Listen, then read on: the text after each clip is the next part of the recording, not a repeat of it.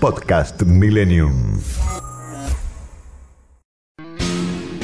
8 de la mañana, 42 minutos. En línea está el doctor Aldo Barsanti, especialista en medicina interna. Va a ser un gusto hablar con él aquí en Millennium. Doctor, buen día. Eduardo Bataglia lo saluda. Buen día, ¿cómo le va, Eduardo? Bien, muy bien. A ver, ¿me ayuda a entender en qué momento estamos del coronavirus?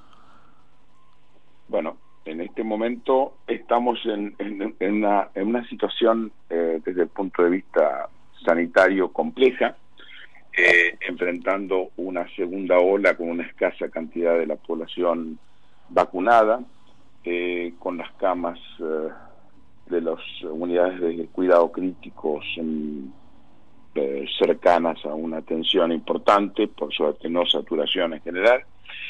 Y este, por otro lado tenemos la expectativa de ver lo que ha ocurrido en los países que han vacunado un porcentaje importante de la población, cómo bajan los casos, cómo se pueden relajar las medidas, cómo se puede reactivar la economía. Así que estamos en un momento eh, realmente duro desde el punto de vista de la realidad sanitaria, con variantes de preocupación que son eh, mucho, mucho más contagiosas y más este, probablemente agresivas en algunos de los casos, y, este, y por otro lado el horizonte de una posibilidad de vacunar a un porcentaje importante de la población que permitiría que podamos ir mitigando esta pandemia. ¿no? En términos de las restricciones, estamos atravesando la última semana del actual decreto de necesidad de urgencia. Tuvimos un confinamiento de nueve días, por lo menos estricto en los papeles, dos fines de semana eh, con restricciones y de lunes a viernes aperturas, una ventana eh, de mayor flexibilización. ¿Sirve este periodo?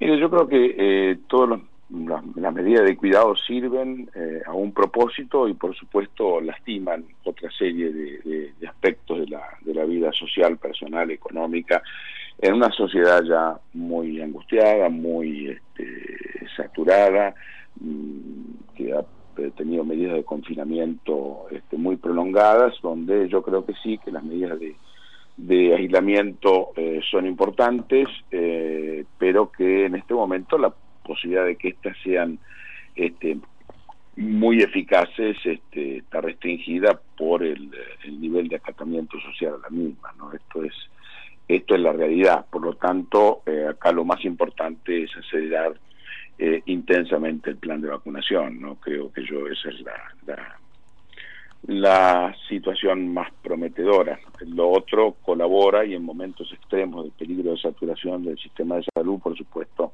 uno tiene que confinar y restringir las actividades, no hay otra solución. Pero también el comportamiento de la sociedad no es el de acompañar esto como al principio de la pandemia. Claro, e, es decir, el agotamiento eh, es universal. ¿No? En cualquier parte del mundo puede ocurrir, pero los problemas económicos hacen que eh, también las medidas sean de mayor eh, dificultad para cumplirlas, ¿no?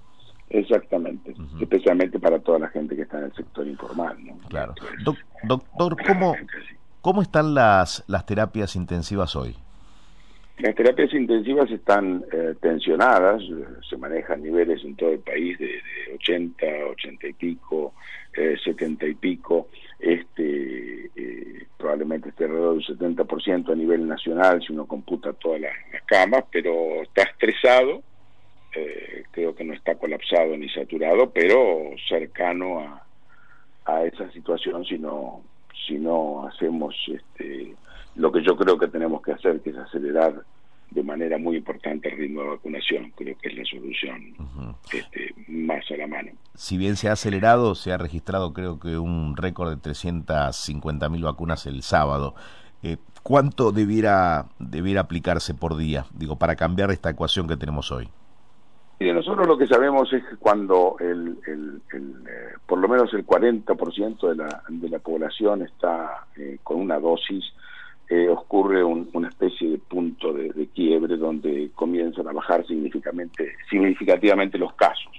Así que yo creo que acá entre las medidas de confinamiento parcialmente cumplidas este, más severas que, en el pasado reciente, más este, el aceleramiento de la tasa de, de, vacunación, este, evidentemente estamos viendo una disminución de los casos que todavía no se eh, eh, compadece con los números de terapia intensiva y con las muertes porque eso viene unas semanas después de la disminución de los casos. Si los casos siguen disminuyendo, por supuesto las terapias intensivas van a, poder evacuarse, por lo menos parcialmente, y también va a ocurrir que este, las muertes van a bajar significativamente y eso es lo que todos esperamos. Pero yo creo que el punto, no tengo en este momento los números claros, pero el punto más importante es este, vacunar lo más posible, lo más rápidamente posible a toda la cantidad de gente posible. Esto es este, esto es este, lo que hay que hacer. Doctor, ya que se refiere al tema vacunación, eh, la conmoción es muy grande en Córdoba, ¿no? Ha fallecido un médico de 44 años que estaba vacunado con las dos dosis de la Sputnik B. Y esto es algo que, lógicamente, puede ocurrir, eh, pero abre un nuevo interrogante con respecto a que la vacuna eh, no es la que a uno lo aleja al 100% de, de, de llegar a un, a un estadio grave del coronavirus. Bueno, en biología no hay 100%, pero sin duda alguna no tengo este, ninguna ninguna duda al respecto, perdón la, hmm. la repetición, eh, que las vacunas obviamente son extremadamente útiles para prevenir la enfermedad severa, crítica y la muerte. Por supuesto vamos a encontrar, no conozco el caso en particular, vamos a encontrar situaciones este, que hacen que un paciente aún inmunizado pueda tener algún curso este, evolutivo grave, este, crítico o eventualmente mortal. La inmensa mayoría de los pacientes eh, que hemos visto con una dosis eh, de Sputnik o de cualquiera de las otras vacunas o con dos dosis en la inmunización completa este, han evolucionado con enfermedad leve moderada o severa y hemos visto algún paciente vacunado con dos dosis que ha tenido un curso este malo, pero hay que decir para la población que esto es la excepción y no la regla bajo ningún concepto y que en general la inmensa mayoría de las vacunas este, protegen adecuadamente de la posibilidad de tener COVID severo, crítico o mortal. Y yo creo que eso es muy importante y esto es la base fundamental porque la gente tiene que vacunarse. Bien. Doctor Barsanti, la última. Eh, ¿Cuándo se alcanza la inmunidad de rebaño?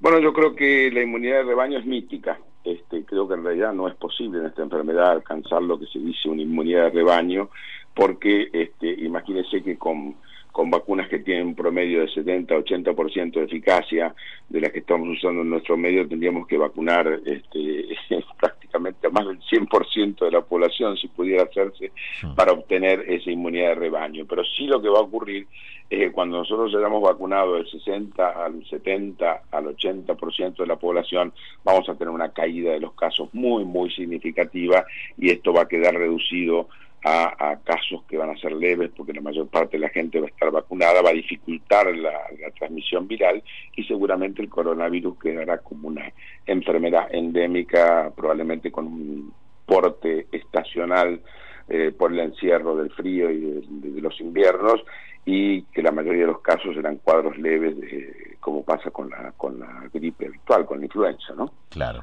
Así eh, que es lo que esperamos. Le voy a hacer una más eh, ya a modo de despedida. La próxima semana, bueno, continuarían las clases en la ciudad de Buenos Aires, las clases presenciales, pero no así en la provincia de Buenos Aires. Si estuviera en sus manos en este momento que se vive en el AMBA, eh, ¿volvería la presencialidad en la provincia? Eh, bueno, es, difícil eh, hablar de, los números de distritos que por ahí uno no conoce. lo que sí creo es que la presencialidad en la escuela no es un foco de contagio significativo. los chicos están en la escuela siguiendo protocolos. Está claramente demostrado que el nivel de contagio dentro de los establecimientos este, educativos es extremadamente bajo, que en general los chicos se contagian de una adulto y que por el estudio epidemiológico de las burbujas este, ese este, contagio generalmente ocurre fuera del colegio y no dentro, pero por supuesto a medida que la este, circulación viral eh, eh, aumenta, por supuesto la escuela también sufrirá como cualquier otro este, lugar un aumento de los eh, de los casos de contagio, pero de ninguna manera la escuela es un es un es un driver, es un, es un generador de contagios masivos, como uno escucha barbaridades permanentemente este, con respecto a eso, y es tremendo el daño que se les ha hecho a los chicos, sobre todo a los más chicos, no permitiéndoles tener presencialidad y la posibilidad de socializar en el colegio, que por otra parte, si no están ahí cuidados y con protocolos, están en algún otro lado contagiándose con más posibilidad que dentro del establecimiento y los números son claros para esto, ¿no? Por lo menos en la ciudad de Buenos Aires, que lo conozco perfectamente bien. Doctor, muchísimas gracias por haber hablado con nosotros. ¿eh? Al contrario, le mando un gran abrazo. Aldo Barsanti, especialista en medicina interna. Podcast Millennium.